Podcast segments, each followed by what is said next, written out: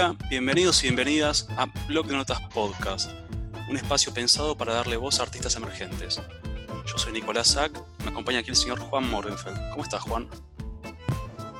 ¿Cómo va, Nico? ¿Todo bien? Y bueno, acá contentos de un episodio especial, eh, porque estamos acompañados acá para, charlar un rato y bueno, puedes presentar a, Hoy nos acompañan las chicas de Inadaptadas Podcast, Camila Garrido y Lucía Osorio. ¿Cómo les va? Hola, ¿cómo están? Acá estamos con Cami, muy contentas. Hola, ¿qué tal? Un gusto estar acá. Gracias por la invitación para charlar. Gracias a ustedes por, por venir y aceptar. Estoy contento porque este es un episodio que es el episodio de fin de año en realidad. Estamos cerrando lo que es una hermosa etapa de, bueno, hermosa desde podcast porque arrancó en pandemia este proyecto y decidimos cerrarlo con un formato distinto. Nosotros estamos acostumbrados siempre a hablar en un divague nosotros con Juan y después tener un invitado, pero esta vez decidimos que es mejor hacer un, divague largo. Y bueno, como ustedes saben, el tema de este episodio es adaptaciones, así que qué mejores invitadas que las chicas Inadaptadas Podcast. Así que para empezar a rodar este divague, quería preguntarles primero, ¿cómo fue que empezaron ustedes a armar el podcast? ¿Cómo se les ocurrió? Bueno, Inadaptadas también nació un poco en la época cuarenténica de este año, a pesar de que venimos eh, pensando en este proyecto hace más tiempo. Eh, con unos conocimos estudiando cine y también nos une lo literario. Eh, entonces siempre quisimos hacer algo que fusionara esos dos aspectos y ahora encerradas en la época de cuarentena encontramos el espacio y el tiempo para poder llevarlo adelante en formato podcast. Además, eh, con Cami, durante un par de años estuvimos trabajando juntas en un proyecto que se llama Enredadera, que eh, une teatro y literatura.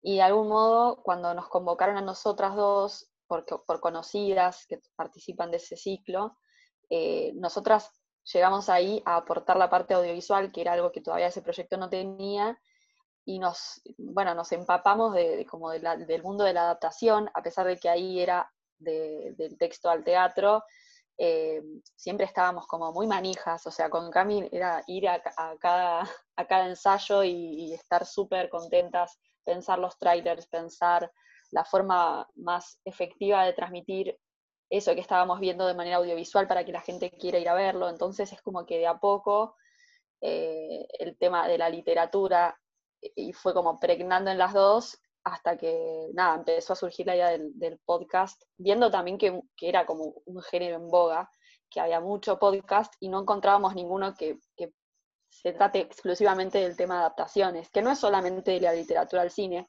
nuestra idea es que el podcast pueda hablar de todo tipo de adaptaciones, eh, incluso de películas a películas, de libros a películas, de videojuegos a películas. Bueno, nada, es un mundo infinito y hermoso. Claro, sí, está bueno porque cuando hablamos con, Nico de, eso, que claro, por ahí por, generalmente se suele relacionar la, a la adaptación de, un libro a película, que es como la clásica, pero, también está bueno eso, eh, chusmeando su podcast, que es bastante específico y eso a mí me copó. Eh, nada, tiene como esas múltiples eh, interpretaciones que están buenas. Otra pregunta que nosotros hicimos una, encuesta en nuestro Instagram y pusimos eh, qué prefería la gente, ¿no? Si el libro o la película. Y ganó el libro. No sé si por su percepción no quiere decir que sea algo universal, pero si, ¿qué opinan de eso? ¿Ustedes creen lo mismo, como que la gente suele preferir siempre el, el libro a la, película que adapta ese libro o, no es una tendencia, digamos? Yo creo que depende de la persona, porque hay muchas personas que ya tienen como la idea fija de que eh, sí o sí el libro eh, transmite con más profundidad algunas cuestiones que al ser adaptadas a películas no se capturan eh, de forma con justicia, de, de, alguna forma para decir. Pero con Lu no creemos que sea necesariamente así y charlamos en algunos de los casos, eh, que muchas películas eh, expanden el mundo literario de una obra y muchas veces eh, le dan más fuerza. En sí, no necesariamente una obra previa es mejor que su adaptación posterior, porque hay muchos juegos que se pueden hacer y las obras pueden crecer al, pasar de un lenguaje a otro. Sí, totalmente. Creo que la respuesta más común es esa, la de que el libro es mejor que la película, y es algo que a mí me, me, irrita un poco, debo admitir. No porque no crea que haya muchos casos en los que sea así, de hecho hay muchos libros que son mejores que sus adaptaciones, pero como que al, menos creo que también el hecho de que hayamos estudiado cine y hayamos estado como muy metidas en, eso, al menos a mí me hace pensar que, es, medio una, como una, una imposición, te diría, la de decir eso, como que es lo que está bien, decir que, que la obra original está, es la mejor porque no sé, porque también hay algo de que la literatura es como algo más de alta cultura, ¿no? es verdad que la gente ve más cine que, que libros, digamos, que, la lectura, pero no sé, no, no, creo que eso signifique que el cine sea algo más mundano o banal que la literatura. Yo creo que son dos lenguajes distintos y que cuando funciona la adaptación es, están a la par. Yo ahí no puedo elegir. Digamos, me parece que hay que ser también como sinceros con, con lo que nos pasa mucha gente empezó a leer Harry Potter después de ver las películas, vamos a ser honestos.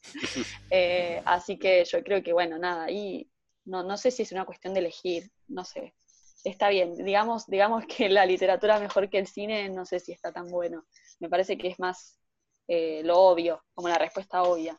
No, sí creo que es algo también, como decían antes, como subjetivo, depende de cada persona. Cuando armamos esa encuesta, yo igual estaba segurísimo que iba a ganar los libros.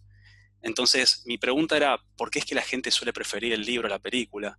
Quizá lo que pienso es que el, lector va a ver la película después con cierta expectativa y después al chocarte con esa realidad de la película y que no cumpla con esa expectativa, puede que te decepcione, pero hay que tener en cuenta también que cada, cada uno, o sea, sea libro, película, tiene sus recursos, hay recursos que se ganan y que se pierden todo el tiempo, que también me gustaría eso, como charlarlo con ustedes, qué es lo que quizás se gana al pasar de un lenguaje a otro, ¿no? Y que se pierde. Sí, además, eh, digamos, cuando uno va con una expectativa después de leer un libro a ver una película, es suponer que lo único que te aportó el libro es la historia o el argumento. Y en realidad, en el libro, bueno, o sea, en los buenos libros al menos, hay mucho más que eso. Y en una buena película lo mismo. Si solo nos concentramos en los episodios, si fueron narrados de manera fiel o no, no estamos observando realmente qué es lo que aportó el libro y qué es lo que está aportando la película, sino una sucesión de, cuestiones que hacen a una historia que no es necesariamente el terreno del cine ni de la literatura, digamos, es mucho más que eso.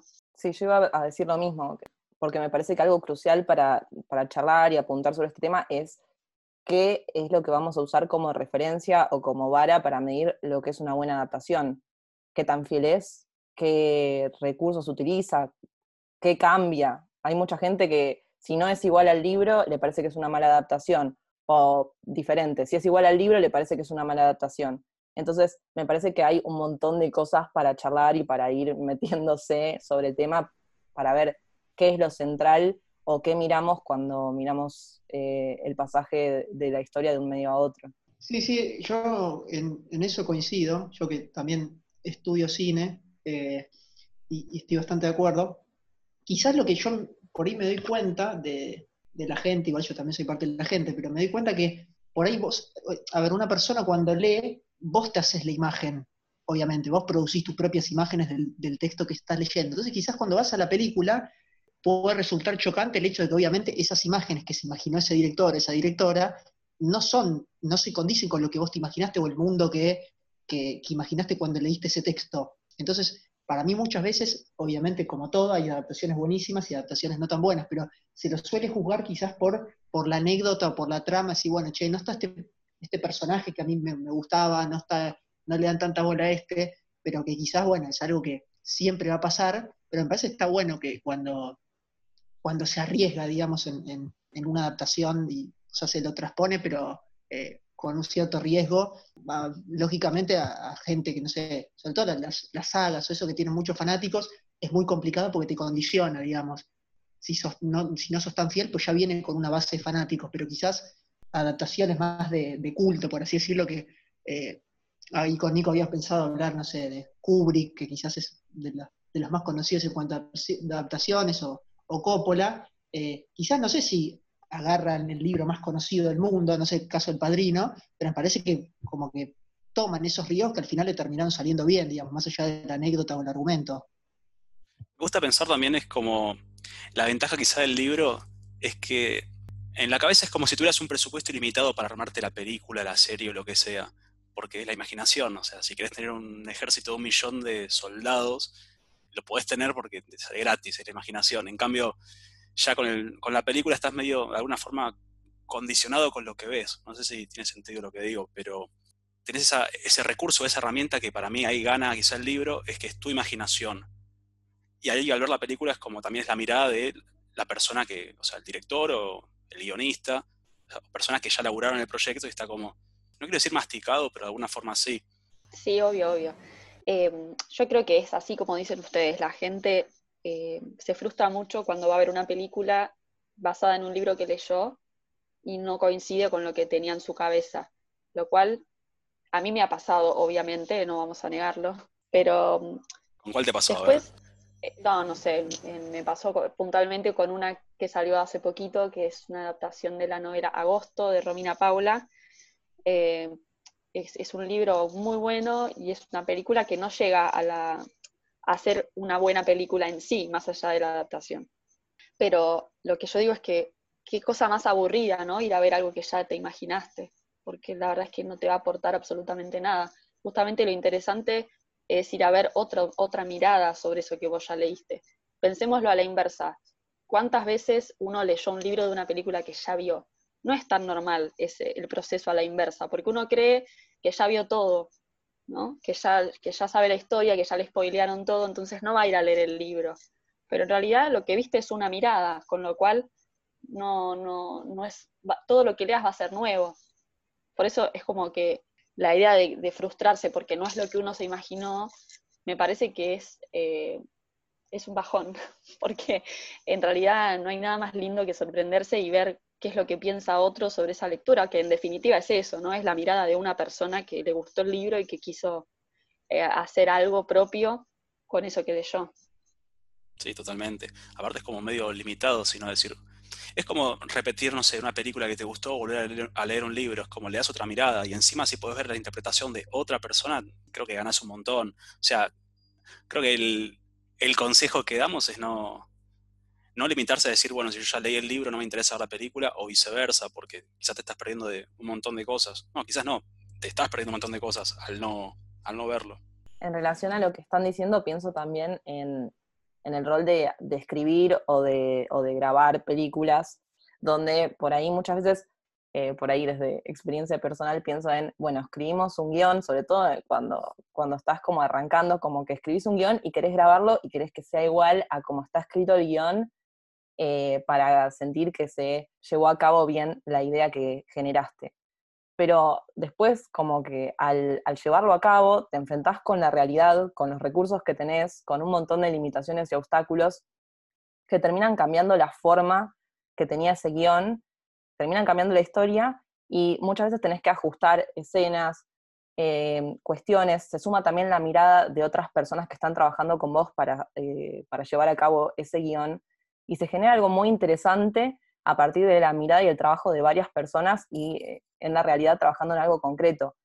Y generalmente eso hace crecer la historia eh, y la idea inicial. Y me parece que eso está buenísimo y también eso se ve en lo que charlábamos de lo que cada persona le, aporta con su propio punto de vista a una historia. Sí, sí, sí, coincido plenamente. De hecho está bueno porque al menos eh, también las veces que, que, pude filmar, está genial eso, que mismo cuando estás filmando y vos ya leíste el guion, y nunca termina quedando, eh, estés de director o de guionista, pero nunca termina quedando lo que vos te imaginaste.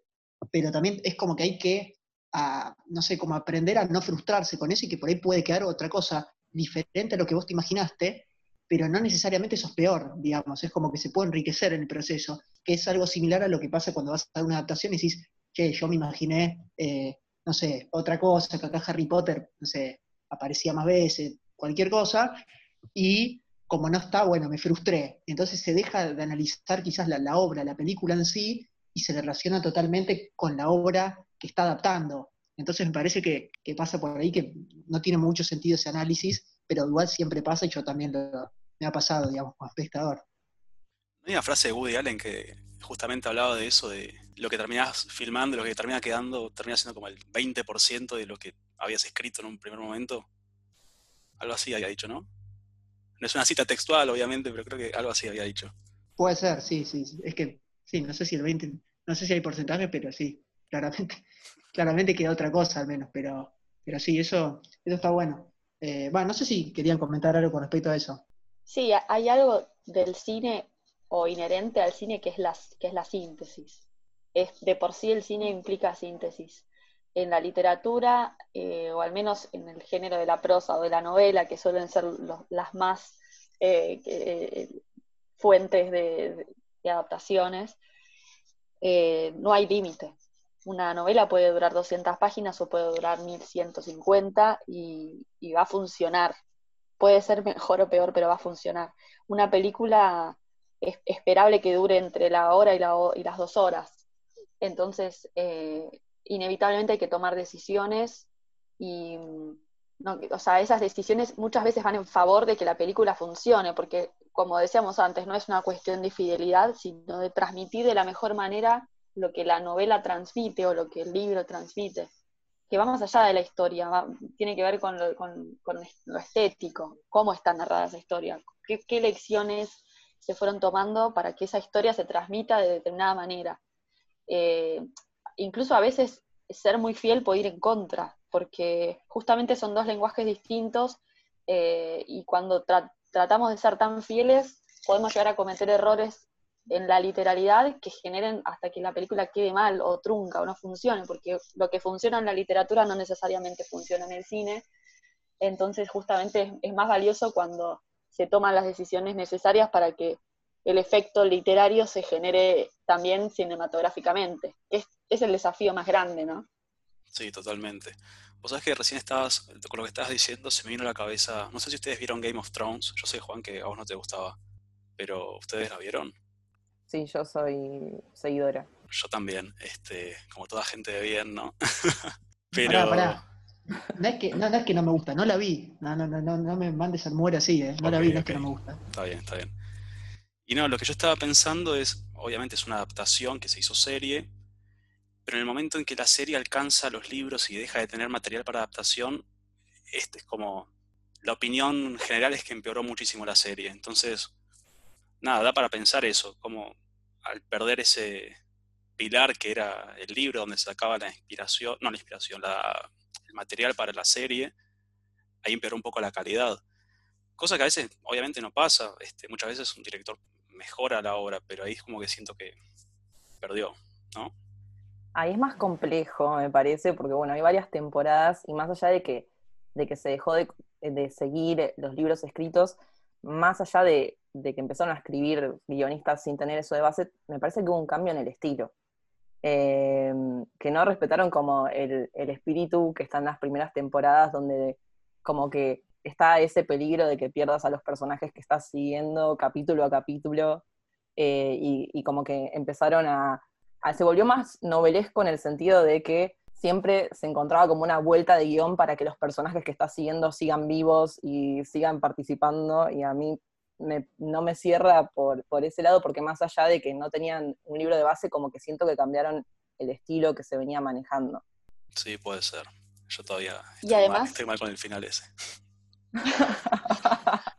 no, se me ocurrió en contraposición a ese ejemplo el de el cuento de la criada, que es un, es un episodio de nuestro podcast, en donde justamente es lo contrario, ¿no? La novela termina en un punto de la historia que la serie agota en la primera temporada y renueva a partir de la segunda con, aspectos que no estaban necesariamente en el libro original y que la, digamos, la potencian un montón. La, serie es una gran adaptación. Yo creo que hasta es mejor que el libro, pero bueno, eso obviamente no va a ser opinión popular. pero, pero realmente la serie logra expandir el mundo, los puntos de vista, los, arcos de los personajes. Son mucho más interesantes los personajes de la, serie que la del libro.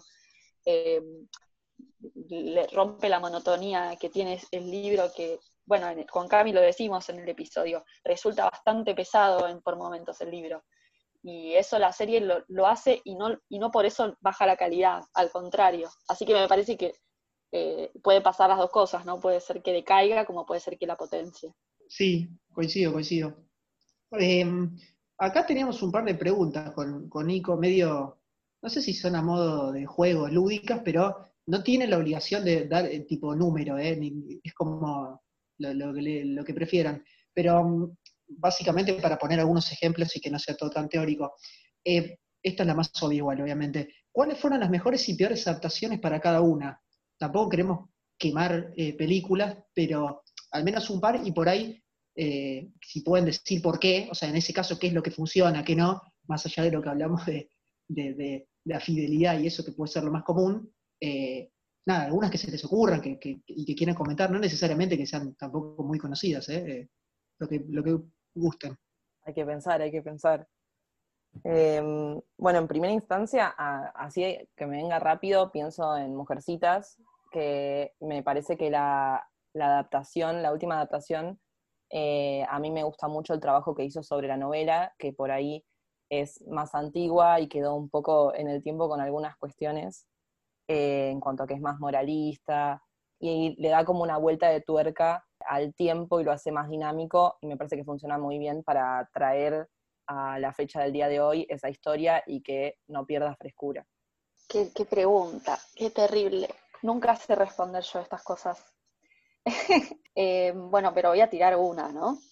Eh, estoy pensando que para, no, para no repetir las que ya mencionamos en nuestros episodios, que, obviamente de esas opinamos eh, cosas muy buenas, no sé, por ejemplo, Sama, Matilda, bueno, Mujercitas, obvio, Frankenstein, pero para tirar una que todavía no analizamos eh, en esta temporada, eh, se me ocurre la versión de Alicia en el País de las Maravillas de Disney de 1950.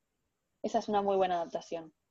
Eh, y habiendo leído los libros después, digamos, primero vi la película, obviamente, de chica, la volví a revisar después de haber leído los libros de adulta, y, después de ver las de Tim Burton, que son claramente fallidas, la, verdad es que la película animada de Alicia en el País de las Maravillas es una muy buena adaptación del libro, genera la misma perturbación que genera el libro, los mismos, las mismas ironías, el mismo humor, eh, y al ser animada, obviamente tiene un montón de, de posibilidades medio psicodélicas para trabajar la, cuestión más onírica, que me parece que funciona bárbaro.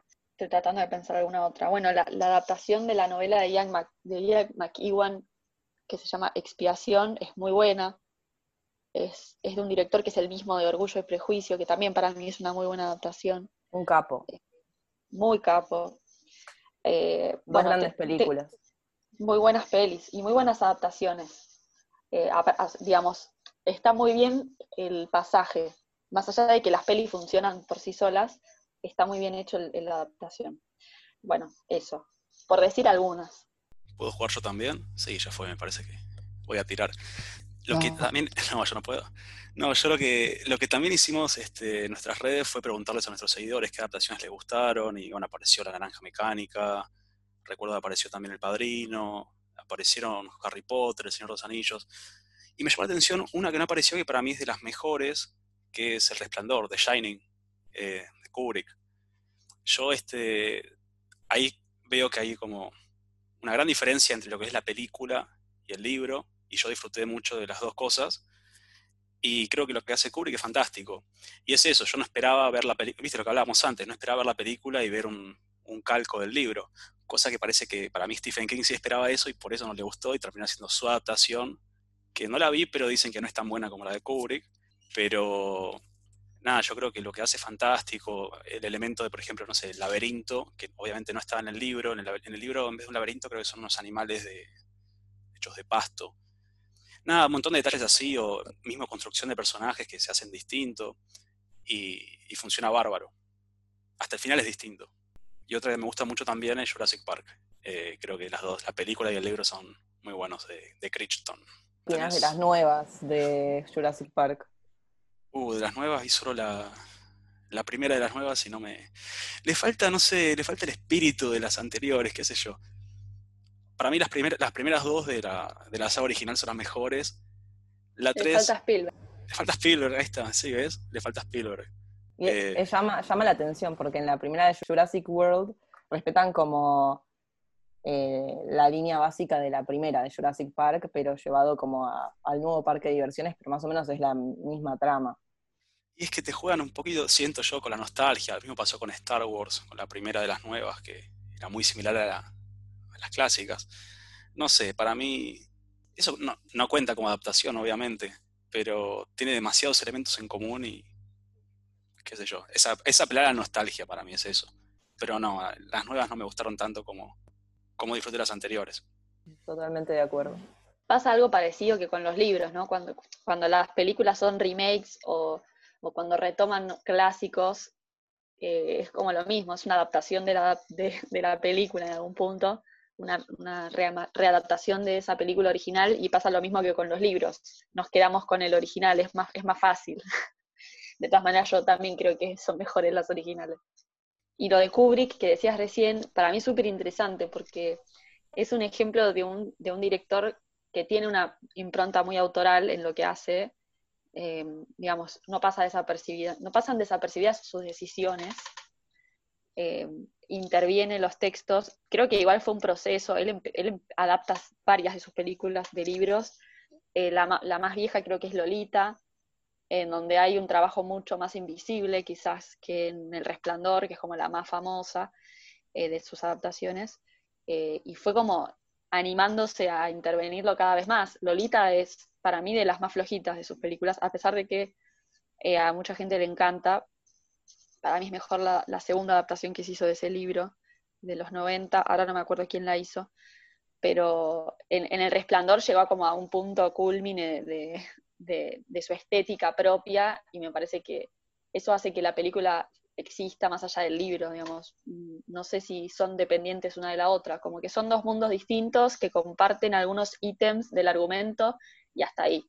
Sí, eso está bueno también. Creo que ahí es cuando se da la combinación perfecta. Creo que Kubrick, creo que lo había leído en alguna entrevista, pero claramente, que para mí me parece un crack, eh, en sus películas, eh, Lolita creo que no la vi, pero lo que está bueno es eso, ¿no? Como usar, digamos, la, historia original, por así decirlo, que sería la, no- la novela que adapta, y, digamos, usarla como base, que me parece que eso también está bueno, que hablamos de la fidelidad en la transposición, como que te das cuenta que, que- que el chabón a medida que iba por ahí progresando en su carrera, ya, o sea, veías una escena y te dabas cuenta que la filmaba Kubrick y ya metía mano en, en- la historia a, placer y creo que se ve beneficiado ambas, o sea, está, bien, está bueno que la novela esté de base, pero creo que, que- ganan los dos, no es algo tan rígido decir, bueno, acá si pasa esto, o algo meramente argumental, que, eso está buenísimo, el, el tipo creó, no sé, movimientos de cámara, cosas así que- que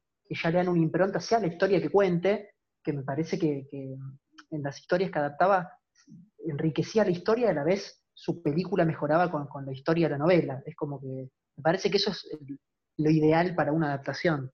Sí, y de hecho hay un montón de adaptaciones encubiertas que no dicen explícitamente que lo son y que después analizándolas te das cuenta, no sé, che, bueno, con Cami cuando analizamos el capítulo de Frankenstein, que fue el primero, son 149.000 adaptaciones y muchas de esas no tienen el título de Frankenstein. El joven manos de tijera es una reversión del mito de Frankenstein o de la historia original de Frankenstein, que ya es mítica, eh, y, es otra historia, o sea, es otra cosa, pero en el fondo hay algo en común, ¿no? Y, y es genial, o sea, nosotras amamos esa película en particular y, y no, no sé si ahí hay que elegir qué es mejor, el, libro de Mary Shelley o, la película de Tim Burton, no sé, son geniales las dos, porque pudieron encontrar en sus distintos momentos, en distintas épocas, algo que decir que tuviera ese conflicto pero que se resolviera de maneras distintas o que atravesara caminos distintos.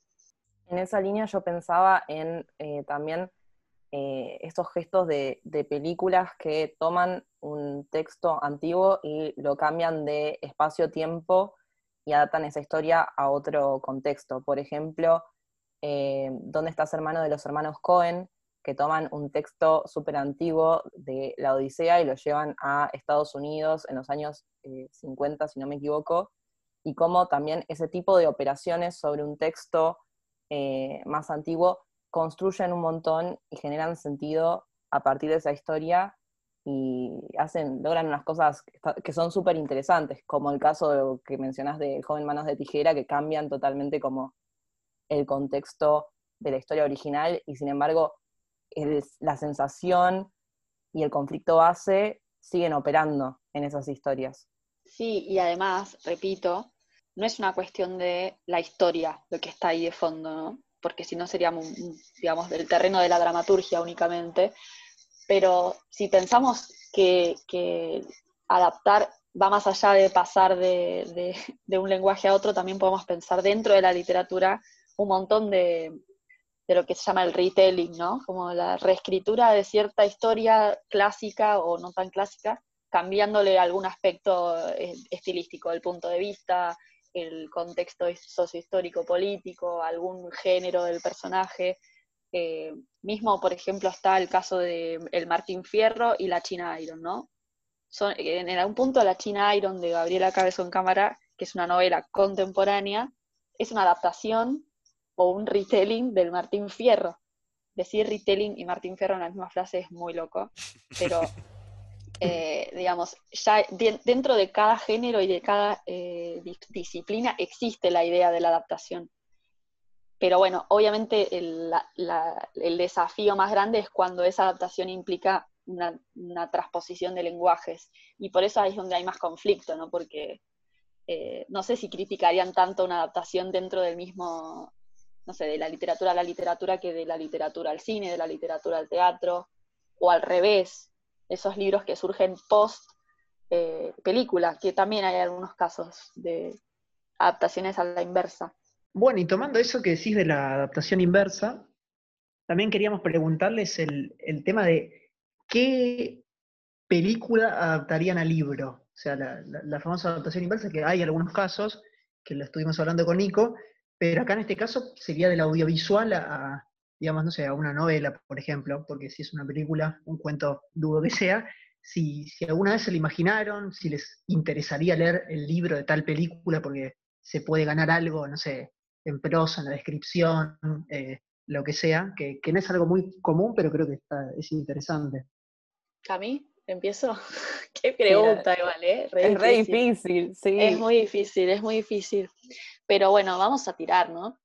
Em, se me ocurren así como películas más clásicas primero, eh, que también quizás existen los libros y yo no lo sé, ¿eh? también puede pasar. Me atajo ya. Eh, no sé, por ejemplo, me encantaría leer de Truman Show, a ver cómo lo hacen literariamente, cómo, cómo explican todo el dispositivo. Em, había pensado, por ejemplo, en Amadeus, pero creo que sería un bajón porque no podríamos escuchar la música de Mozart. Em, me encantaría leer Bastardo sin Gloria de, Tarantino. Eh, me encantaría leer las películas, las, me encantaría leer los libros basados en las películas de Noah Baumbach, que es este director estadounidense a contemporáneo, que es el marido de justamente de Greta Gerwig, la directora de Mujercitas, especialmente la que me encanta a mí, que es la historia de los Meyerowitz.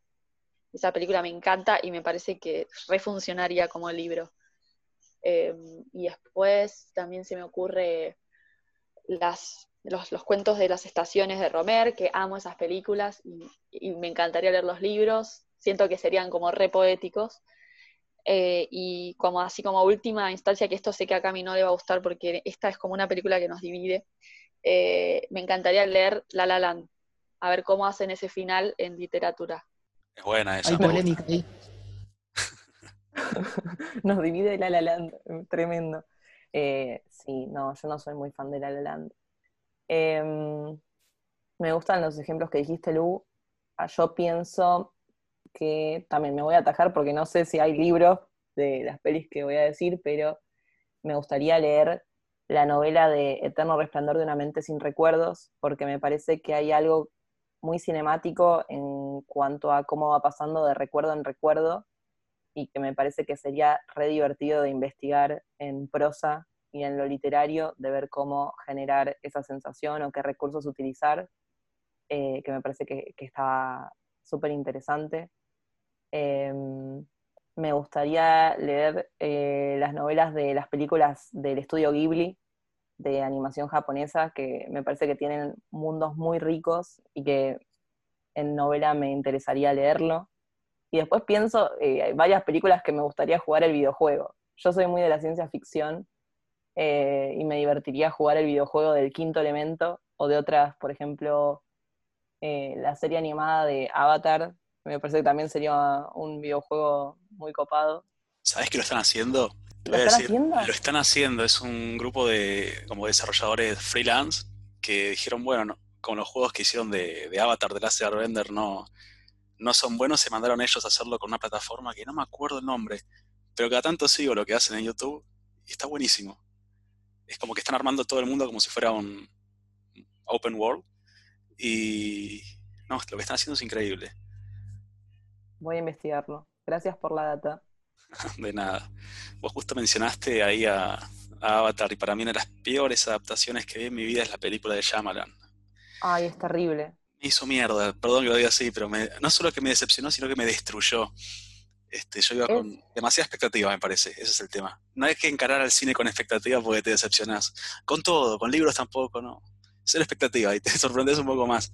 Pero a mí esa adaptación me mató estoy muy de acuerdo en que la expectativa que uno tiene cuando enfrenta o una película o un libro re juega en contra de la sensación que te queda, porque muchas veces me ha pasado eso, ir con mucha expectativa al cine a ver una película y salir tipo medio como triste porque no llega a lo que yo esperaba y muchas veces es el ejemplo contrario, estar en mi casa a la madrugada haciendo zapping, dejar una película y de repente terminar súper contenta con esa película y enganchada, entonces me parece que la expectativa juega un rol central a la hora de la sensación que te deja una película. Y estoy muy de acuerdo en que eso, la adaptación de Avatar es malísima. ¿Cómo sufrí? Ese es un gran ejemplo de mala adaptación, como está todo muy superficial, eh, o sea, ya es muy difícil adaptar una serie con tantas temporadas a una película y encima eh, como que no tiene emoción, me pareció como malísimo el casting, como que salí yo también muy triste eh, y muy decepcionada de, esa película. Me siento menos solo, gracias. no, eso me hace pensar qué es lo que, hace una mala adaptación o qué hace una buena adaptación. Yo sé que no hay un ingrediente secreto, pero vos recién hablabas algo un poquito de esto de la superficialidad o no sé, eh, le pregunto, en realidad pregunto a, a todos los que estamos acá, ¿qué, ¿qué es lo que para nosotros hace una buena adaptación o una mala adaptación? Para mí se resume con que si una adaptación no te gustó o es una cosa, apreciación muy subjetiva por la expectativa, o simplemente la película es mala, más allá de la adaptación, como película, digamos. Em, incluso puede ser muy fiel y ser malísima. Por eso, para mí, en realidad, la apreciación no tendría que ser de si es fiel o no, o si es buena la adaptación o no, sino si es buena la película directamente. Porque, bueno, esta, esta puntualmente, la que yo mencionaba al principio, la adaptación de agosto de Robina Paula, como adaptación me pareció que estaba bien, que, le había encontrado recursos interesantes para, transmitir algo muy literario que tenía la novela, pero la película fallaba en muchísimos otros aspectos como película desde las actuaciones, los ritmos, eh, el montaje. Entonces, eh, no sé si la crítica de la película va a la adaptación, sino más bien a, las, determinadas decisiones que no me terminaron de cerrar de por sí en la película. Sí, eh, no, yo coincido bastante con vos de, ver la adaptación, digamos, más allá de la adaptación y ver la película, porque, no sé, a mí me pareció, creo que la situación ideal como espectador que me pasó a mí eh, recuerdo con dos películas que me gustaron bastante, tampoco me volaron la cabeza, pero me gustaron bastante. Una de Cuarón que se llama Children of Men y otra que se llama Arrival de Denis Villeneuve, que yo eh, arranqué la película porque dije, bueno, es una película de Cuarón. Ya estaba en inglés, o sea, me sospechaba que, no sé, que, quizás era una adaptación, pero no tenía idea. Y después me enteré y era una adaptación, Cuarón ni siquiera había tocado el guion, creo, encima era un, idioma que, ni siquiera habla casi él. Y, lo mismo pasó con Arrival, que en este caso estaba, que de ciencia ficción, está adaptado a un cuento, si no me equivoco. y me pareció buenísimo porque yo en los créditos me enteré, pero a mí la película me encantó. Entonces ahí, quizás si yo hubiera ido a ver esa película, habiendo leído el cuento o, la novela, quizás eh, iba a esperar algo, porque es inevitable, me parece, que eh, tener expectativa, que obviamente es lo ideal, pero en esos casos mandarte, que trato de hacerlo a veces, como no leer mucho, cosa que, no sé, si te gusta la película, si está buena, ¿no? Más allá de que esté basándose en una obra. No sé si vieron los ejemplos que puse, pero, no sé, ahí tuve suerte de que no, no chusmeé nada antes. Esas dos películas me encantan, las amo. Eh, yo esas no sabía, no leí las obras originales de las que están adaptadas, pero me parece que funcionan muy bien en sí eh, en cuanto a ritmo, propuesta estética, como que son dos grandes películas. Y un poco también pienso en esto que decías de eh, que no necesariamente algo tiene que ser fiel para hacer una buena adaptación, y pienso también en el ejemplo de Blade Runner, la novela de Philip Dick, que en sí la novela es totalmente diferente a la película, eh, totalmente diferente, y me parece que igualmente la película a mí me encanta y me parece que funciona muy bien, y, la novela también es buenísima, y en este caso, a pesar de que tienen tantas diferencias, son dos eh, historias y, obras que, están buenas para, ver y para disfrutar. Sí, creo que hasta el nombre es totalmente distinto, ¿no? de esa novela. Algo de las ovejas mecánicas, ¿cómo era? Las ovejas eh, sueñan sobre hombres androides, algo así. Algo así, sí. sueñan los androides con ovejas eléctricas. Gracias.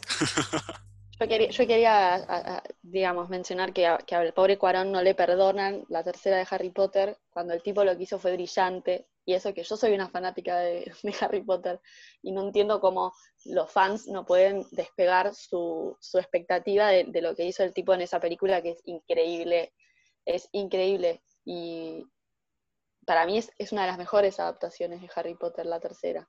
Para mí la mejor la tercera no escuché a nadie, no escuché a nadie que haya dicho que era la mala, no sé. Creo que me rodeo de la gente adecuada. a muchos fans empedernidos eh, odiando la tercera porque claramente cambia todo, o sea, es otro estilo la película. Tiene otro, estilo totalmente distinto. A mí me encanta la tercera y metiéndonos en Harry Potter, pienso también en el caso de eh, la peli de los animales fantásticos. ¿Cómo se llama, Lu? Que vos vas a poder decir el título mejor que yo. Eh, Animales Fantásticos y dónde encontrarlos. Que también está basada en un libro adaptada, pero es un libro que tiene como una. Es un catálogo de animales fantásticos y para poder adaptarla al cine crearon todo un guion. Eh, sí, ahí, J.K. Rowling confirmó que como guionista es una gran escritora. ¿Por qué lo decís? Porque no están buenos esos guiones. No, pero tuvieron que adaptar algo que, que, no tenía como ninguna rama narrativa y crear todo a partir de eso y a partir de todo lo que habían dicho como del pasado en las otras novelas. Sí, sí, sí. Bueno, de hecho esa, esa, ese caso encima no es solamente a una película, sino a cinco, lo cual es como mucho más complejo. Y creo que también falla, fallan un poco las primeras dos, que son las que salieron, porque le dieron demasiada pelota a JK Rowling. Como que estaba muy puesto en narrar bien la historia y, como los, personajes y qué sé yo, pero las películas no están buenas, o sea, no están tan buenas como la saga. Entonces es como que no terminas de, de, compenetrarte con la película porque hay algo que no está funcionando cinematográficamente del todo. Sí, puede ser. Y vuelvo a mencionar la expectativa, quizá como fanático también que, que fui o que soy de Harry Potter, escuchás que sale una saga nueva y entras al cine con muchísima expectativa y después, bueno, la vida es dura. Yo, ni, a mí como que no me decepcionaron ni me encantaron, no sé, ni fu ni fa, eh, pero el otro día veía como un video en la red que habla sobre la importancia de tener protagonistas como eh, el protagonista de esta saga de Animales Fantásticos con eh, este chabón, que no me acuerdo, soy muy mala para los nombres, lo siento mucho. Newt Scamander, ¿era? Sí, sí, muy bien. Em, pero que justamente es un protagonista que se escapa de los cánones clásicos de héroe que recurre a la violencia, que recurre a la fuerza para resolver los problemas y que tiene como una salida y un acercamiento diferente para resolver los obstáculos que se le acercan. Y cómo estaba bueno tener eh, protagonistas que escapan de las narrativas clásicas para eh, generar otro tipo de eh, protagonistas y otro tipo de modelos a seguir para niños y niñas en la actualidad. Que me pareció muy interesante esa, esa mirada. Bueno, siguiendo con, mi línea de preguntas lúdica, ya, voy a a hacer un programa infantil. Em, otra, esta igual es menos difícil que, la otra, ¿eh? así que por ahí la van a tener que pensar, pero creo que esta, esta es más fácil. Eh, habíamos pensado, supongo que tendrán algún libro favorito, o algunos, no se pueden elegir el que quieras. ¿Quién te gustaría que lo adapte? Obviamente que no se haya hecho, ¿no? No que ya se haya hecho. No sé, su novela favorita, que ustedes dicen, no sé, esto, si la adapta este sería el match. Puede ser que no esté vivo el director, ¿eh? O no es como algo de imaginación puramente. Bueno, tiro una para, para arrancar. Em, me encantaría, por ejemplo, que el director de, Expiación y de El Orgullo Prejuicio, que se llama Wright, creo que es el apellido, em, adaptase la, hermana menor de Mariana Enríquez, que es la, el retrato, la biografía de Silvino Campo. Me encantaría. Y si no está él, eh, Lucrecia Martel. Me flashearía mucho ver a Silvino Campo filmada por ella. A mí me dan ganas de que se adapte la saga de los confines de Liliana Bodoc al cine, como que me parece que es. ¡Sí! es una saga que necesita llegar a la pantalla grande, pero estoy analizando a qué director o directora darle, darle la posta. Pero El honor. Claro, pero eso tiene que adaptarse urgente. Tiene, que ser directora eh, latinoamericana, sí o sí. Para hacerle honor a Lili. Puede ser, eh, bueno, ya Martel, me pasa ya se va a llevar todo Martel, si ya lleva hecho no, no, además a Martel no sé si la veo haciendo algo así como mítico o mágico. Tendríamos que investigar, pero sería increíble que hagan esa saga. Después, me encantaría que Michelle Gondry adapte El año del desierto de Pedro Mairal. un remix. Eh, pero bueno, es un director que me encanta y esa novela es de ciencia ficción y es una de mis favoritas y tiene como un tratamiento del tiempo que me parece que Michel Gondry podría trabajar de una forma súper interesante. Hablando de ciencia ficción, yo creo que anteayer terminé de leer Crónicas Marcianas de Bradbury y creo que, se, creo que ya hago una adaptación igual, vieja, pero creo que refuncionaría para una adaptación de una serie. Onda, una especie de Black Mirror, ponele, con todas las historias pasando en Marte, para mí estaría increíble. Además que para mí es un libro muy bueno. No sé si lo leyeron o no. Todavía no lo leí, está en mi lista. Sí, yo tampoco, lo tengo pendiente. Uh, me dejaron solo ahí. Pero lo recomiendo. Muy bueno, posta. Tarea para el hogar, lean. Ah, no, y vamos con una pregunta que creo que también es como la más divertida de este estilo, si tuvieran que elegir un director para dirigir este año tan caótico como fue el 2020, ¿a quién elegirían y, por qué? Me encantan estas preguntas lúdicas. yo, si, quieren, arranco yo, que me hice el boludo y no participé en ninguna encuesta, entonces a fe. Eh, eh, voy a arrancar yo en esta, me voy a, ensuciar la mano. Estaba pensando, a ver, se me ha ocurrido recién igual, ¿eh? ¿eh? Es la primera que se vino a la cabeza. Pero creo que me gustaría tipo ver como si hubiera así, tipo, viste la peli 2012, un 2020, eh, dirigido por Lynch. Es medio lynchiano, esto medio raro, pero yo creo que eh, funcionaría, creo que estaría bueno, porque había pensado en directores así más como de terror, horror o esas cosas, pero ya sería como muy fácil porque quizás es linkearlo más fácil, pero creo que funcionaría ahí un, 2020 bien, bien taquillero eh, dirigido por Lynch, yo creo que puede rendir. Además que esté bueno. Yo el que había pensado es un 2020 dirigido por Michael Bay, porque si algo le falta este año son explosiones, ¿no? Ya el caos lo tenemos, pero creo que Bay se maneja bien. Yo creo que elegiría a CMX y que haga volver al 2019 y matar al chino que se comió a ese, a ese murciélago. no estaría mal eso, ¿eh? Sería una especie de justicia ahí en el punto de giro ¿Cómo evitar el coronavirus? Y tipo, siempre, siempre caemos en el COVID, no importa lo que hagamos. Tal cual. Yo creo que el 2020 tiene, tuvo un estilo tan extrañado que me parece que podría ser adaptado por el griego, el director griego eh, Yorgos Lantimos, que tiene todas películas así eh, un poco extrañas. Me parece fue un año turbio. Sí, sí, sí. es, un director que creo que nunca te lo había mencionado yo, Nico, pero es un director muy flashero, muy raro. Eh, sí, pues sabes que tal cual, lo recontra veo. Ahora ya creo que está filmando eh, en Hollywood. De hecho, creo que la última película de él es una adaptación, pero las anteriores no, creo. Pero eh, sí, sí, sí, lo, lo, recontra veo ahí en 2020. Bailántimos, me parece que yo, yo compro la entrada. Me gustan, me gustan las diferentes versiones que van a salir del 2020. Yo vería todas las que se comentaron, ¿eh? sí, yo también. Es que agarrate porque ahora se viene la saturación de contenido relacionado a pandemia, COVID. Algo de eso hablamos en el episodio pasado, pero que fue escribir en pandemia. Pero agarrate que va a ser así. 40.000 series, 20.000 películas, libros, todo. Bajón. Muchos, por lo que estuve viendo, muchos fondos o o convocatorias estaban orientados a temáticas relacionadas a, la pandemia y me parece un bajón porque lo único que uno quiere es dejar de hablar del tema, como que está bueno quizás eh, escribir o, filmar sobre eso dentro de 10 años, pero ahora es como que estamos muy empapados. Sí, como que cuando se puede ir al cine la gente no va a querer ir a ver películas eh, pandémicas, me parece que va a elegir eh, la de Michael Bay de, autos, robots y, y, a otra cosa.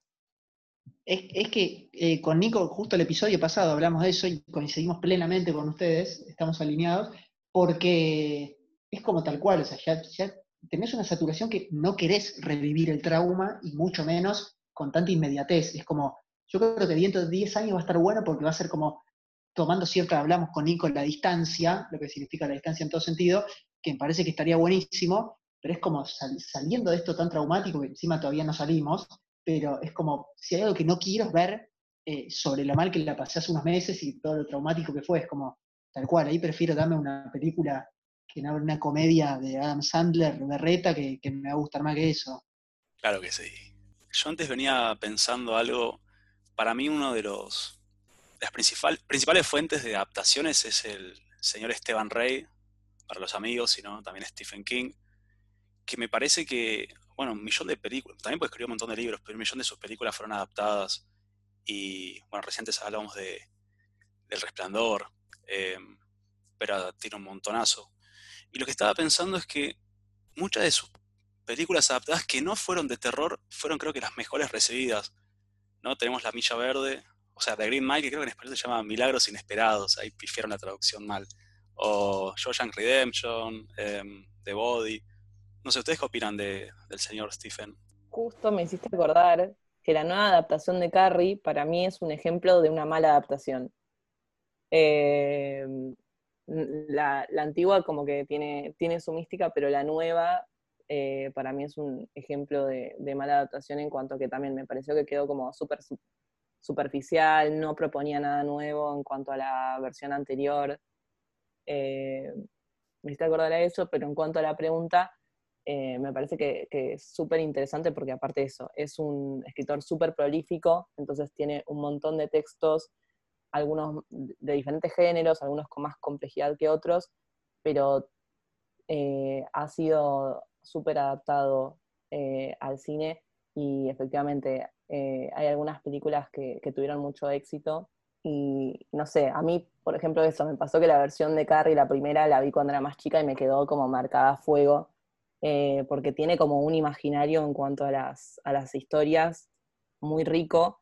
Eh, y esa, eh, la primera, y lo que tiene esa novela, que es súper interesante, es que parte de cómo se, se narra la historia tiene que ver con que se recuperan informes policiales, creo, esto la leí hace mucho, sobre lo que sucedió cosa que eso eh, sí o sí eh, se tiene que transformar a la hora de ser adaptado al cine. Entonces es una, ese texto en particular que leí y vi las adaptaciones es un texto que es súper rico para adaptar porque hay que tomar un montón de decisiones y te permite jugar mucho a la hora de eh, llevarlo a cabo. y me parece que eso debe estar presente en el resto de sus novelas, pero no leí tantas como para poder meterme en detalle con las otras. ¿Vos leíste The Body, el original? Yo no lo leí. Pero a mí me encanta Cuenta conmigo y si en el caso de que The Body no, no sea mm, del mismo tono, me encantaría ahí, en ese caso, ver cómo es la adaptación del libro hacia el libro nuevamente, pero basado en la película Cuenta conmigo. Yo lo leí en la secundaria hace bastante ya, eh, pero me parece que era similar. No, no viraba tanto como otras adaptaciones de Stephen King. Sí, yo no vi ni la película ni, ni el libro, así que eh, voy a llamarme a silencio porque, pero bueno, ya tengo la, tengo la tarea. Después una, una, una pregunta quizás más eh, personal es si ustedes, en definitiva, alguna vez adaptaron algo, o sea, escribiendo, ya que nos contaron que, que eh, el tema de guion y, y, demás, y prosa, si alguna vez pusieron en práctica esto de, la adaptación o no. Yo, eh, sí, adapté en algún ejercicio de, los primeros años de la carrera. Eh, me acuerdo que un ejercicio era, adaptar un cuento y elegí eh, El hambre de Mujica Lainez, que es muy difícil, es muy difícil porque es un personaje que tiene hambre y representar el hambre en imagen es un bajón. Eh, pero obviamente no lo sabía hasta que me puse a escribir. Eh, y después, en este momento, estoy adaptando junto a Juan Villegas Los, los vecinos mueren en las novelas. Es una novela de Sergio Aguirre, sí, leí, una novela genial. juvenil. Es genial, es genial. Así que bueno, estamos en eso. Muy, sí, es un gran libro y, y, esperemos que se haga pronto la peli. Sí, lo leí creo que en la primaria y el final también me quedó sí. marcado mal. Se relee en los colegios ese libro. Buenísimo. A mí me pasa que, que nada, yo escribo desde antes de, hacer cine, entonces eh, los primeros dos cortos que hice, así como eh, de estudiante, son cuentos que había escrito antes y que cuando tenía que pensar una historia que quería llevar adelante, eh, se me ocurrió tomarlos y adaptarlos a cine y trabajar a partir de eso. El primero con un cuento de la secundaria, porque en la secundaria hicimos un corto, y después en la Facu también un ejercicio que había hecho en un taller de escritura, de escribir con una voz en segunda persona, me, me, pareció interesante como base para después adaptarlo y hacer, y hacer un corto en el segundo año de la carrera. Entonces, por ahí mis primeros cortos fueron adaptaciones sin, sin pensarlo y sin reflexionar sobre eso. Como que toda la reflexión vino después. Quiero hacer una pregunta, pues ya estamos quedando sin tiempo y quiero darle una revancha a Juan, porque ya en un episodio anterior, una invitada que también hacía cine y también literatura, le preguntamos si tuviera que elegir una de las dos, ¿a cuál elegiría? Así que yo les pregunto a ustedes dos, ¿qué, tienen, ¿qué eligen? Si tienen que elegir entre escribir cine o escribir prosa. No me defrauden, por favor. no, si hay que escribir, prefiero escribir literatura. Olvídate. Y escribir guion es muy frustrante. No es, no, es, no, es, no es, una tarea que termine en buen puerto, porque siempre termina en la nada. O sea, la escritura de guion es, medio una apuesta, o, como yo siempre digo que para mí es una lista, una receta, un recetario el guion. Entonces, eh, si bien está buenísimo, después tenerlo ahí encajonado y no verlo en película es un bajón. Así que si solo pudiera escribir, escribiría literatura, pero si me haces elegir entre literatura y cine, ahí sí que no puedo elegir. Qué difícil esto. Eh, como que me sale mucho más natural escribir y es lo, lo, primero que, que, necesito, pero me parece que más allá del medio a mí lo que me interesa es eh, comunicar una historia. Entonces, eh, si no está el cine, está la literatura, si no está ni la literatura, ni la literatura y el cine está el teatro, como que siempre buscaría una alternativa eh, para poder transmitir una historia. Pero bueno, lo que es más inmediato es escribir prosa o poesía. Bueno, esto va 3-0, Juan, o sea, lamento. Estoy saliendo, estoy saliendo goleado, esto no, no se va a hacer más la pregunta, porque si no voy a terminar. No, igual para, Quiero, quiero aclarar que coincido con, con, ellos en general, es muy engorroso. Bueno, nosotros con Nico también escribimos un par de guiones juntos, aunque él venga de la prosa, y obviamente es muy engorroso. Yo porque hice cinco o seis materias de guion para la especialización en mi facultad en la, en la UNA, y ya medio que lo automatizás, pero claramente igual hay, eh, no sé, si uno ve escenas normales en, eh, en, una película y después lees el guion y haces el ejercicio del guion, y dices, che, esto es una fiaca escribir, o sea, claramente es, engorroso, el, método, el software, hay un montón de cosas, pero yo quizás pues ya estoy más formateado con, la imagen, pero es verdad que también eso, eh, escribir algo, porque el guion si no se filma es como que no existe. Entonces, yo por eso a veces me obsesiono mucho en, tratar de concretar los proyectos, porque opino igual que ustedes que para tener un guion encajonado es como digo, bueno, no, no sé, no escribo más. Pero sí, total. eso es así. Eh, cada vez trato de que el, el, guion no es nada en el fondo. No, no, no, es, no es una pieza literaria, tampoco es una película. Entonces es como que queda ahí a medio camino. De todas maneras, hay algo re lindo del guion que no tiene la, la literatura, que es el límite. ¿No? Como la idea de que lo que estamos escribiendo tiene que poder traducirse, o sea, nosotros estamos escribiendo con imágenes, a pesar de que usamos la palabra.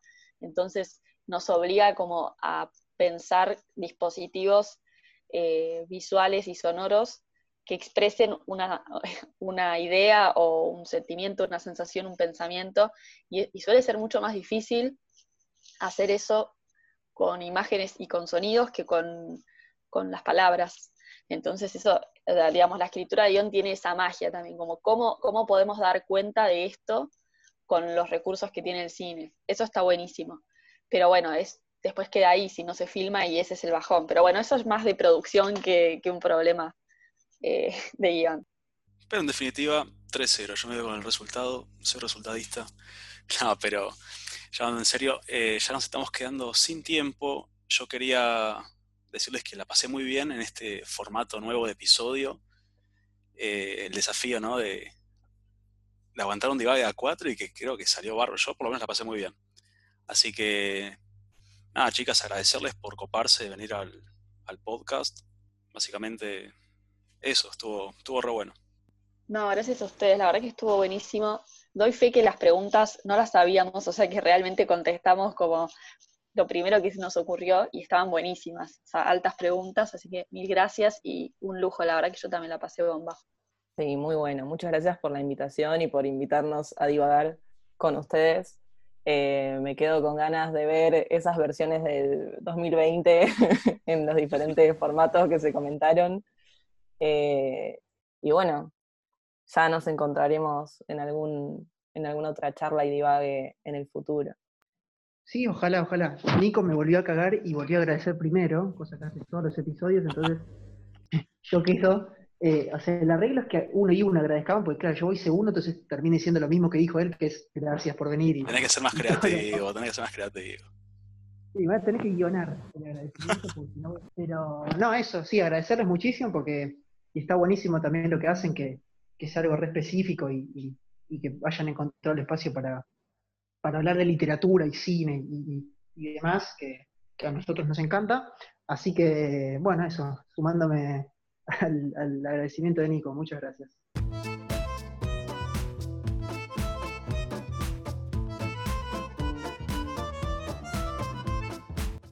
Bueno, Juan, ya estamos llegando al final del episodio 8. La verdad que cambiamos el formato y me encantó, ¿eh? estuvo muy bueno. Sí, sí, sí, tuvimos versatilidad, en este caso. Estuvo buenísimo, está, este, fue como un gran divague. La verdad que las chicas estuvieron muy bien, tuvo muy buena la charla, espero que, que, la hayan disfrutado como nosotros. Em, y sí, para cerrar el año, ¿no? Eh, hicimos ocho episodios en este año donde creamos el podcast, en plena pandemia, y bueno, lamentablemente cerramos el año también en plena pandemia, pero bueno, con, con ocho episodios más que antes al menos. Sí, la verdad que sí. Nada, contento de eso, de ver lo que pudimos producir este año con, este proyecto que arrancó medio así como un momento de calentura, decir vamos a armarnos el podcast y wow, ya tenemos ocho episodios, tenemos un montón de distintos invitados a lo largo de estos episodios. Em, así que nada, contentísimo con eso. Y decirles que sigan a arroba inadaptadas podcast, que como habrán escuchado a nuestras invitadas, los episodios que tienen son muy buenos y entran en detalle a cada película, así que súper recomendable. Y también queremos hablar de la hermosa portada que tenemos para el episodio de hoy, esa Mujer Maravilla medio caricaturesca que me encantó, que fue dibujada por Ariel Cerrudo. Vamos a dejar en la descripción del episodio y en nuestro Instagram su cuenta para que lo sigan. Tiene un estilo muy hermoso, esa es la palabra, me encanta, lo, encontramos navegando por las redes y, y, la verdad que ni bien vi ese estilo que tiene para dibujar, me encantó, así que lo contactamos y se copó de una, así que gracias Ariel por, por darnos la hermosa portada de este episodio, del último del año. Exactamente, me suma el agradecimiento y, bueno, exactamente, agradecerles también eh, a, ustedes, los oyentes que, nos acompañaron este primer año y, los que vendrán, porque bueno, es un, mini cierre y después ya nos estaremos reencontrando en pleno 2021 renovados, eh, con algún episodio 9 que, que ya les avisaremos, pero bueno, también a todo el mundo le decíamos un, un buen cierre de este año de mierda, pero bueno, entre todos cerrarlo bien. Así es, hay mucho contenido por hacer, hay muchos episodios por hacer y tenemos muchas ideas, muchos invitados, muchos dibujos y muchos artistas por descubrir. Así que, nada, eso. Este, nos vemos, Juan. Nos vemos.